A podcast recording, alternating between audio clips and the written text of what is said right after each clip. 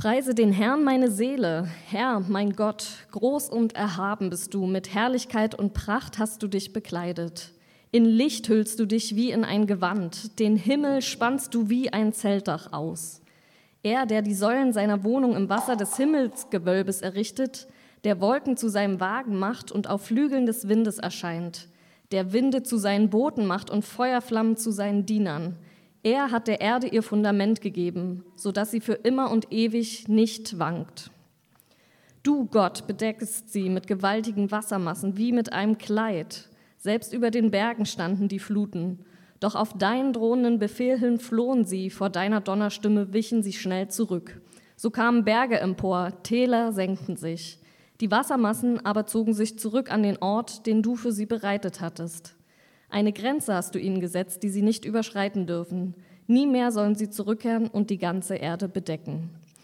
Auf Gottes Befehl hin ergießen sich Quellen in die Flusstäler, zwischen den Bergen schlängeln sich ihre Wasserläufe. Sie tränken die Tiere des freien Feldes, Wildesel löschen dort ihren Durst. Da finden auch die Vögel ihre Nistplätze, zwischen den Zweigen lassen sie ihre Stimme ertönen. Von seinen Wohnungen in der Höhe aus bewässert Gott die Berge. Von der Frucht, die seine Werke hervorbringen, wird die Erde gesättigt.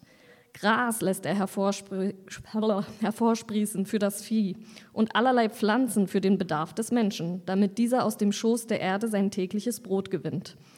Er schenkt Wein, der das Herz des Menschen erfreut, Öl, mit dem er sein Gesicht pflegt, und Brot, das sein Herz stärkt.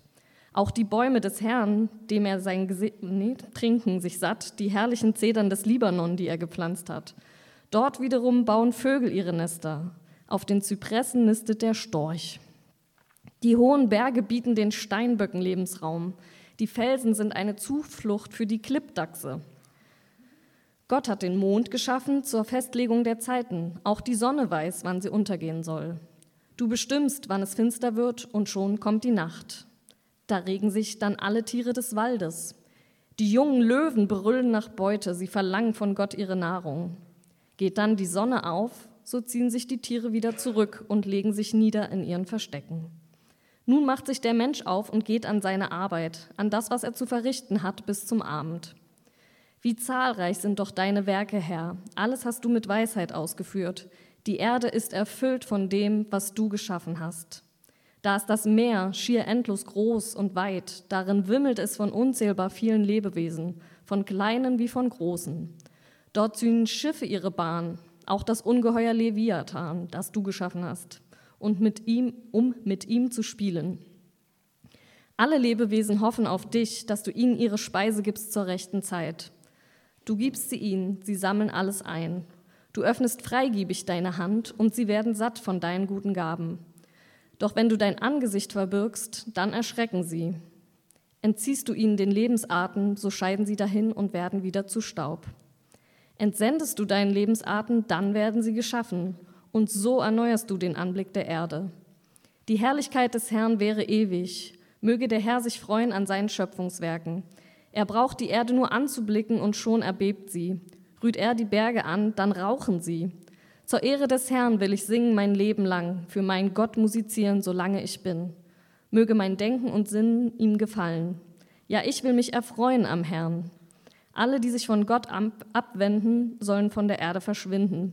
Es soll keiner mehr da sein, der Gott verachtet. Preise den Herrn, meine Seele. Halleluja. So, hallo zusammen.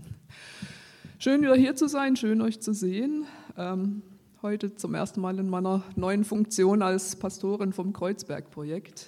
Ähm, ja, das hat sich letztes Jahr sehr schnell entwickelt. Ich habe mal nachgeguckt, das letzte Mal, als ich hier war, das war am 9. Oktober. Das war der Sonntag, wo ich dann nachmittags noch im Refugio war, um mich dort zu präsentieren. Und es ging dann alles sehr schnell und seit Mitte November bin ich eben dort Pastorin im Kreuzberg-Projekt und äh, ja, freue mich, es sind tolle Leute, es ist ein tolles Projekt und ja, gucken, wie wir noch weiter zusammenarbeiten. Freut mich, freue ich mich hier, dieses äh, Fastenzeitprojekt mit euch hier zu machen. Deswegen bin ich auch heute hier. Ich möchte vor der Predigt noch beten. Danke Gott für diesen schönen, langen Text, für dieses Loblied, das so alt ist und aus so einer anderen Zeit stammt und aus einer anderen Gegend. Ich bitte dich, dass du uns deinen Geist dazu schenkst, dass wir verstehen, was das mit uns hier jetzt heute in der Großstadt zu tun hat. Amen.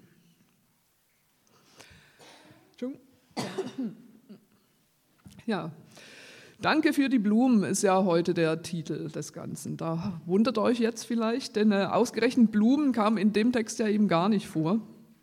Kam einiges andere vor, aber äh, irgendwie Danke für die Zedern oder äh, Danke für die Clipdachse, das wäre das Titel für die Postkarte irgendwie nicht so einiggängig gewesen. Ich finde auch, die, die Blumen haben als Titel durchaus ihre Berechtigung. Ähm, der Titel hätte auch heißen können, Danke für diese schöne Welt. Der Text, den wir da eben gehört haben, dieser lange Text, Psalm 104, ist ein großes Loblied auf die Schöpfung, also vor allem auf den Schöpfer, der das alles geschaffen hat und der das alles erhält. Es ist eine einzigartige Aufzählung von dem, was für den antiken Menschen die Welt ausmacht, so mit allem, was es darin zu entdecken gibt, am Himmel, auf der Erde und im Meer. Wir werden hineingenommen in die Landschaft im alten Palästina, also die Berge, von denen die Bäche runterkommen. Die Zedern des Libanon, das sind riesige, ausladende Bäume, ganz gewaltig. Perfekt für Vögel zum Nisten, voller Gezwitscher, groß genug, dass in den Wipfeln dann noch ein Storchennest Platz hat. Die Ufer des Jordan waren in der Antike ein Dschungel, ein grünes Dickicht voller Vögel, voller Schlangen, Frösche, Insekten, äh, lauter Gewimmel. Und dann noch das Meer mit seinen Fischen und Krebsen und Muscheln. Die ganze Welt ist belebt, die ganze Welt wimmelt und mittendrin ist der Mensch. Wie sieht sich dieser Mensch? Wie verortet der sich in seiner Umgebung und wie reagiert er darauf? Das ist hier das Interessante und das wollen wir uns deshalb mal näher ansehen. Ich mache das hier noch ein bisschen weiter runter, merke ich gerade. Ja. also erstmal haben wir hier einfach einen antiken Text vor uns. Und was wirklich spannend ist, es gibt äh, einen Text aus dem alten Ägypten, der wahrscheinlich noch viel älter ist als dieser hier, der ganz ähnlich klingt. Der Aton-Hymnus wird er genannt. Äh, da sind ganze Passagen wirklich fast identisch. Nach da wird die Schöpfung besungen und die Pflanzen und die Tiere und der Mensch, der arbeitet vom Morgen bis zum Abend. Aber der große Unterschied ist, hier im Aton-Hymnus ist es die Sonne, die besungen wird. So, wenn die Sonne aufgeht, erwacht alles zum Leben und wenn sie untergeht, verlöscht auch auf der Erde das Leben. Da ist die Sonne so die große Erhalterin des Lebens. Das war das altägyptische Weltbild, der Sonnengott so als oberster Gott. Und jetzt ist hier aber der große Unterschied. Die Sonne, die kommt hier im Psalm ja auch vor, aber die Sonne ist hier Geschöpf. Ja, mit einer Funktion, die Gott für sie bestimmt hat, so ein Zeitmesser, so ein Rädchen im kosmischen Getriebe.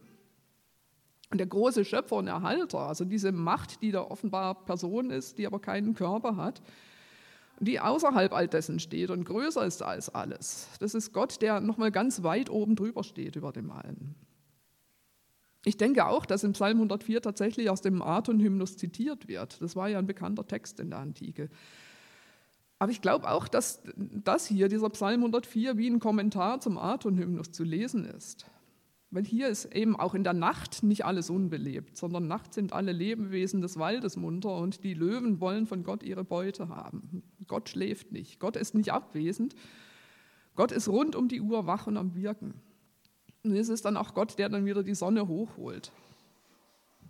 Es gibt ein Buch von Christian Nürnberger, äh, das ist ein Journalist, der hat ein Buch geschrieben mit dem Titel Die Bibel, was man wirklich wissen muss. Und er hat es so beschrieben darin, Zitat, Welt und Natur sind weltlich. Göttlich ist allein Gott.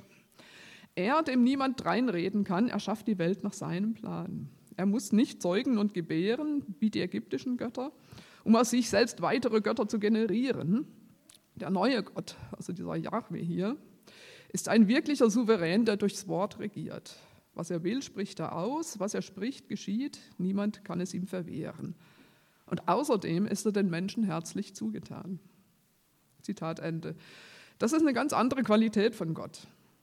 Dieser Gott hier ist einer, der sogar die Naturgewalten in der Hand hat, die für den Menschen komplett unkontrollierbar sind. Ja, hier er macht Stürme zu seinen Boden, Feuerflammen zu seinen Dienern, er lenkt die Wasserfluten, also das, das böse Wasser, das tötet, verwandelt sich in der Hand Gottes zu gutem Wasser, das alle Lebewesen tränkt. Wenn wir uns so vorstellen, Feuer haben wir ja einigermaßen gelernt zu kontrollieren. Was Wasserfluten betrifft, da habt ihr alle noch die Bilder im Kopf. Das haben auch wir noch nicht im Griff. Und dieser Gott hier wird beschrieben als einer, der alle Naturgewalten im Griff hat. Und das Beste finde ich ja, ja dass, dass Gott ein Meeresungeheuer erschafft, den Leviathan, um mit ihm zu spielen. Gott hält sich so einen Drachen als Schoßhündchen. Das so als Illustration dafür, dass Gott souverän wirklich die ganze Welt beherrscht.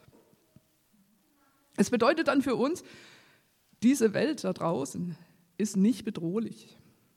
Die ist nichts, vor dem ich Angst haben muss. Ich muss nicht ständig auf der Hut sein, ob mir gleich der Himmel auf den Kopf fällt oder ob mir der, der Leviathan an die Gurgel will. Oder setzt an der Stelle gern eure ganz persönlichen Ängste ein. Diese Welt ist nicht bedrohlich. So wie sie hier beschrieben wird, ist sie auch ganz friedlich.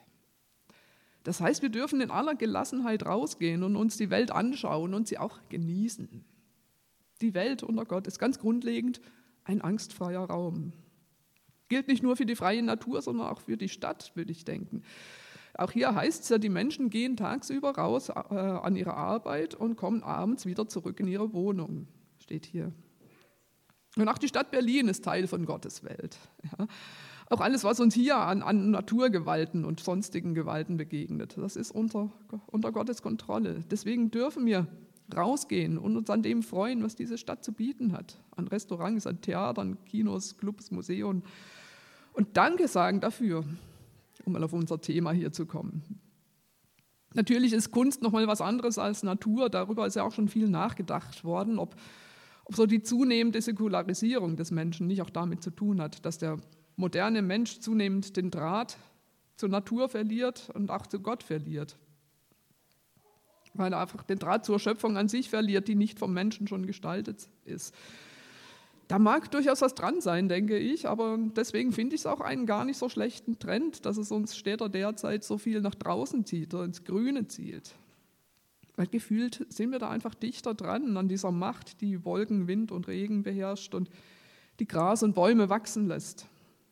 Gerade im Wald, da bekommt man so ein Gefühl dafür, dass man selber nur ein kleines Geschöpf unter vielen ist, die hier zu Hause sind. Ist eine erwiesenermaßen äh, tatsächlich wohltuende, positive Erfahrung, im Wald spazieren zu gehen. Das wird in diversen Ratgebern ja auch so empfohlen. Und ich finde durchaus, das ist richtig. Wir alle sind Teil dieser grandiosen Schöpfung. Gleich auf mit allen anderen Geschöpfen. Da ist er, ist er hier im Psalm auch interessant dass hier mal nicht vom Menschen die Rede ist, als von der, von der Krone der Schöpfung, wie es so in anderen Stellen der, in der Bibel heißt. So macht euch die Erde untertan, heißt es ja in der Schöpfungserzählung. Das finden wir hier nicht. Sondern hier wird der Mensch tatsächlich als so auf gleicher Stufe mit den anderen Geschöpfen beschrieben. Das Gras wächst für das Vieh und die Pflanzen für den Menschen. Also der Ochse hat sein Futter und ich habe was auf dem Teller. Danke Gott. Und interessanterweise sind es auch gar keine Nutztiere, die hier auf, aufgezählt werden. Hier ist die Rede von Wildesel, Störche, Steinböcke, Klippdachse, das sind alles Wildtiere, die man nicht mal essen kann. Also Steinbock, okay, könnte ich mir noch irgendwo vorstellen, aber gebratener Storch, äh, nee, also und Klippdachse hier, die sind ja auch sehr nett. Hier, die heißen auch Klippschliefer. Es sind so ähnlich wie Murmeltiere, so Tiere, die gehören für, den, für die Israeliten zu den unreinen Tieren. Die springen dort wohl überall auf den Felsen rum, so wie bei uns die Eichhörnchen auf den Bäumen. Die haben für den Menschen keinen Nutzen, die sind einfach nur da. Und es ist doch interessant, dass sie überhaupt wahrgenommen werden. Ja, also das sind ja keine Tiere, an denen der Mensch irgendein ökonomisches Interesse hat. Also sollte man doch eigentlich denken, dass damals, wo, wo man noch so viel weniger hatte, wo, wo das Leben wirklich oft ein Überlebenskampf war, dass man da vorrangig damit beschäftigt war, äh, zu überlegen, wo die nächste Mahlzeit herkommt, dass man darauf fokussiert war. Aber dass der Mensch hier überhaupt die Muse hatte, Tiere einfach so zu beobachten und sich daran zu freuen, so ohne jedes Eigeninteresse. Wo hat so ein Mensch diese Gelassenheit hergenommen? Wir, wir heute, wir haben doch alles und rappeln uns permanent ab. Also ist ja irgendwie seltsam. Ich glaube, es hat damit zu tun, dass dieser Mensch die Welt einfach nicht auf sich bezogen betrachtet, sondern dass der sich wirklich als eingebettet in die Schöpfung betrachtet. Er ist versorgt von einem guten Gott. Er muss sich nicht permanent selber einen Kopf machen drum. Und dann auch dieser Überfluss hier, so der Wein, der das Herz des Menschen erfreut, ja, kann ich bestätigen. Und, und das Öl, mit dem der Mensch das Gesicht pflegt, ja, kenne ich auch irgendwie. Das, das sind Luxusprodukte. Das hier ist ein, ein Dasein im Überfluss. Der Menschen, der da schreibt, dem geht's gut und der weiß, wem er das alles verdankt und der sagt es ihm auch. Erich Zenger, äh, ein Alttestamentler, ein Theologe, hat dazu mal geschrieben, diese Welt, also die, wie sie hier dargestellt wird, ist offenbar kein Missgriff eines launischen oder zornigen Gottes, sondern es ist eine schöne, üppige, pralle Welt. Es ist eine zum Genießen. Das klingt jetzt zugegeben gerade nicht wirklich nach Fastenzeit und es klingt auch tatsächlich alles andere als protestantisch. So die protestantische Ethik ist ja insgesamt eher so auf Verzicht und Genussaufschub aufgebaut und äh, gilt ja als vornehme Tugend, sich Dinge zu verkneifen, nur die man eigentlich gerne hätte. Da sage ich mal nur Salami. Das ist ja, ist ja an sich auch nicht unbedingt verkehrt, sowas zu können. Ja. Aber so das als komplettes Lebensprinzip hat dann auch wieder was sehr Selbstzentriertes. So von wegen, ich muss mir die Dinge hart erarbeiten, ich muss Widerstände überwinden, ich muss das Letzte aus mir rausholen. Das ist so das Ideal der protestantischen Ethik, hat Max Weber alles mal wunderbar beschrieben.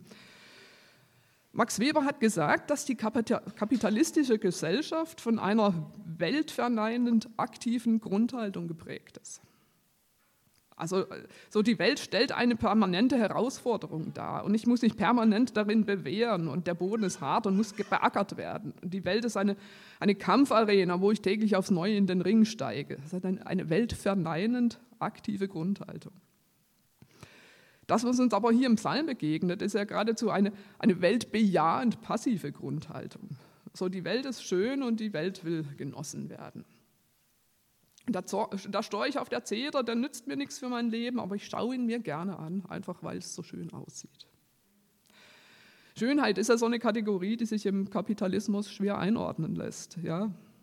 Und Schönheit, so Ästhetik, das sind so Kategorien, die, glaube ich, uns auch immer wieder auf eine göttliche Spur bringen. Gott hat seine Schöpfung ja nicht nur zweckmäßig angelegt, sondern er hat sie vor allem auch schön angelegt. Und um diese Schönheit aber auch zu sehen, muss ich mich bewusst wenigstens für einen Moment rausnehmen aus meiner Aktivität, aus meinem zweckgerichteten Tun, damit ich diesen Moment der Schönheit auch wahrnehmen kann, der mir vielleicht mitten im Alltag völlig überrascht. Mir ist neulich ein tolles Gedicht begegnet. Ich habe das äh, vorne in eurem Programm auch drin. Äh, es ist äh, Englisch, ich lasse es auch Englisch, aber ich nehme mal an, so viel Englisch können wir wirklich alle stand von einem Autor namens William Carlos Williams und ich lese es mal vor. So much depends upon a red wheelbarrow glazed with rainwater beside the white chickens. Ja, da kommt es echt drauf an, ja, auf die nasse rote Schubkarre neben den weißen Hühnern. So ein kleiner Moment der Schönheit mitten in der Prosa des Alltags. Und dieser Dichter hat ihn wahrgenommen und umgesetzt, sprachlich. Vielleicht hängt ja wirklich einiges davon ab, dass wir in der Lage sind, diese Momente wahrzunehmen. Damit können wir zeigen, dass wir Menschen sind und keine Automaten. Und da kommt jetzt der Aspekt des Fastens rein. Wie wäre es denn einfach mal Aktivität zu fasten? Also vielleicht auf eine Aktivität zu verzichten, die vielleicht für unbedingt nötig halte aus irgendeinem Grund, aber wo jetzt nicht die Welt untergeht, wenn sie nicht passiert. Wir als Familie, denke ich, werden nächsten Samstag mal den Hausputz fasten, denn wir, wir, wollen ja, wir wollen ja gemeinsam dann als zwei Gemeinden einen großen Teil vom Samstag damit verbringen, völlig sinnlos einmal um Korin rumzulaufen. Ich habe die Ankündigung, glaube ich, im Heft. Es wird auch vor, nachher nochmal angesagt, nächsten Samstag, also zusammen mit dem Kreuzberg direkt, ein Ausflug nach Korin, um dort rumzulaufen. Einfach um das zu üben, das Wahrnehmen von Schönheit. Ich, wir werden vermutlich genau hinschauen müssen, weil so viel Natur ist es noch nicht wieder gewachsen und aufgeblüht. Aber ich hoffe, wir können auch Danke sagen für ein paar Frühblüher, die schon blühen. Das sind immer so wirklich kleine Pflänzchen am Boden, die, die hatten noch nicht viel Zeit zu wachsen, die blühen ganz weit unten. Da muss man genau hinsehen. Vielleicht entdecken wir ja auch äh, rote Schubkarren neben weißen Hühnern oder was Vergleichbares. Wer sich inspirieren lassen möchte, diesen Blick zu üben, dem gebe ich einen Rat. Äh, geht ins CO Berlin und schaut euch die Ausstellung von William Eggleston an. Das ist ein Fotograf. Und äh, ich war selber in der Ausstellung noch nicht drin, aber ich habe mal eine andere von ihm gesehen. Das hat mich nachhaltig beeindruckt. William Eggleston hat diesen Blick für die Schönheit in den banalsten Dingen. Ja, da gibt es Fotos so von einer, von einer schillernden Ölpfütze oder vor einem Dreirad vor einem Haus oder von Glas Saft, durch das die Sonne scheint, dann ist es einfach unglaublich schön. Also geht mal hin und schaut euch die Bilder an. Unsere Welt ist echt voller Schönheit, auch da, wo man sie gar nicht erwartet. Also hier mit dem, mit dem Williams, dem Dichter und dem Eggleston und dem Fotografen habe ich jetzt auch schon zwei Beispiele genannt, die eigentlich schon zum anderen Punkt gehören, den ich ansprechen will. Eben ging es ja so um die Welterfahrung, die wir machen. Und äh, jetzt kommen ein paar Begriffe, die ich Hartmut Rosa verdanke. Also die Welt erfahre ich ja erstmal passiv. Aber wenn diese Welt in mir eine Resonanz auslöst, ja, welches Buch von Hartmut Rosa meine ich jetzt bloß? Also wenn sie in mir was in Schwingung bringt, dann führt das bei mir zu einer aktiven Weltaneignung. Weil der Dichter, der fängt an zu dichten, der Fotograf drückt auf den Auslöser und er schafft Kunst. Kunst schaffen, das hat ja auch was Göttliches, wenn wir selbst zu Schöpfern werden. Auch dieser Psalm ist ja ein Kunstwerk. Der Psalmdichter, der hat sich die Welt, die er gesehen hat, angeeignet und in Sprache, in Metaphern umgeformt. Licht ist wie ein Gewand, der Himmel ist wie ein Zeltdach, Flügel des Windes, das sind neu geschaffene Bilder, das sind Sprachschöpfungen.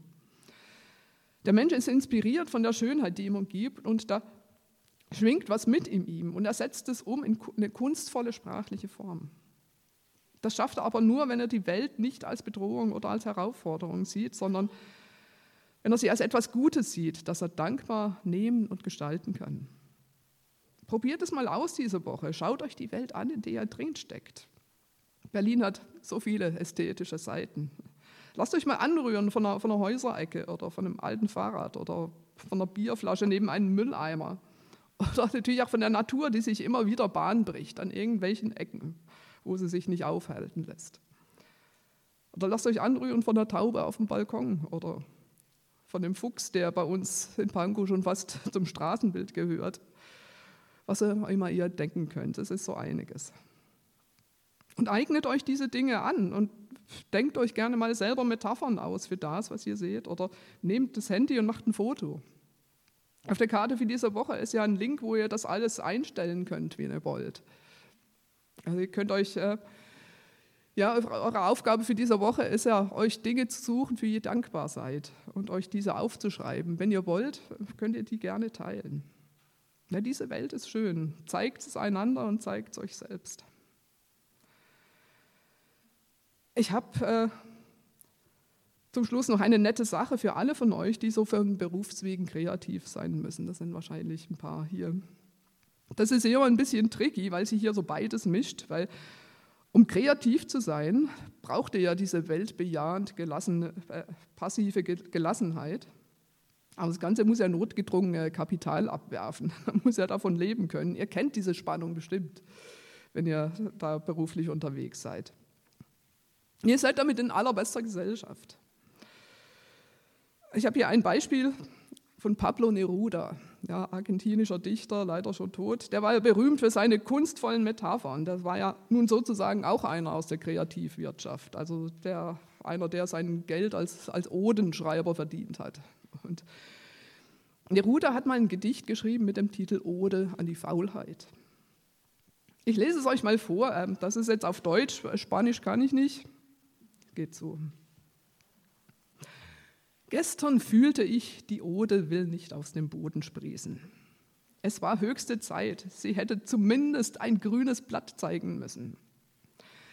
Ich wühlte die Erde auf, steig empor, Schwester Ode, sprach ich zu ihr. Ich habe dich versprochen, hab keine Furcht, ich werde dich nicht quälen. Vierblättrige Ode, vierhändige Ode, Tee wirst du trinken mit mir. Steig auf, ich werde dich krönen unter den Oden alle. Wir werden zusammen ans Ufer des Meeres auf dem Zweirad fahren. Fruchtlos war's. Da zeigte sich die Faulheit hoch oben in den Pinien. Nackt, schläfrig, mit geblendeten Augen entführte sie mich, zeigte mir am Gestade kleine zerbrochene Stückchen ozeanischer Stoffe. Hölzer, Algen, Steine, Federn von Meeresvögeln. Ich suchte und fand doch keine gelben Achate. Das Meer, Türme niederreißend, meiner Heimat Küsten verheerend, unaufhörlich Schaumkatastrophen vor sich hertreibend, erfüllte den Weltraum. Einsam am Ufer, ein Lichtstahl öffnete eine Blumenkrone. Ich sah die silbernen Sturmschwalben kreuzen und wie schwarze Kreuze an die Felsen geschmiedet, die Kormorane. Befreite eine Biene, die im Spinnennetz mit dem Tode rang. Steckte ein Steinchen in die Tasche. Sanft fühlte es sich an, ganz sanft, wie eine Vogelbrust. Indes an der Küste miteinander Sonne und Nebel kämpften, den ganzen Nachmittag lang.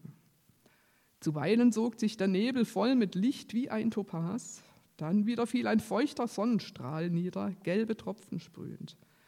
Am Abend, an meine Pflicht, die Flüchtige, die Ode denkend, zog ich am Feuer meine Schuhe aus, wischte den Sand von ihnen und sogleich sank ich in Schlaf. Ja, ihr merkt schon, was der Witz an dieser Ode ist. Dass er da, wo der Dichter aufgibt und sich einfach am Stand treiben lässt, da erschafft er genau das, was seine Absicht war, nämlich eine Ode eine Anti-Faulheit. Neruda hätte es vermutlich selber so nicht ausgedrückt, aber ich würde sagen, dieses Gedicht spricht davon, wie sich jemand hineingegeben hat, seine Existenz als Geschöpf zwischen allen anderen Geschöpfen, unter einem guten, einem wohlwollenden Himmel. Und das hat ihn auf gute Weise berührt. Durch die Berührung mit dem Schöpfer konnte er wieder kreativ sein, konnte er wieder schöpferisch sein. Gepriesen sei die Faulheit. Ja, der Moment, in dem ich einfach mal nichts tue. Es könnte ein göttlicher Moment sein. Denken wir dran. So much depends upon a red wheelbarrow, glazed with rain water beside the white chickens. Amen.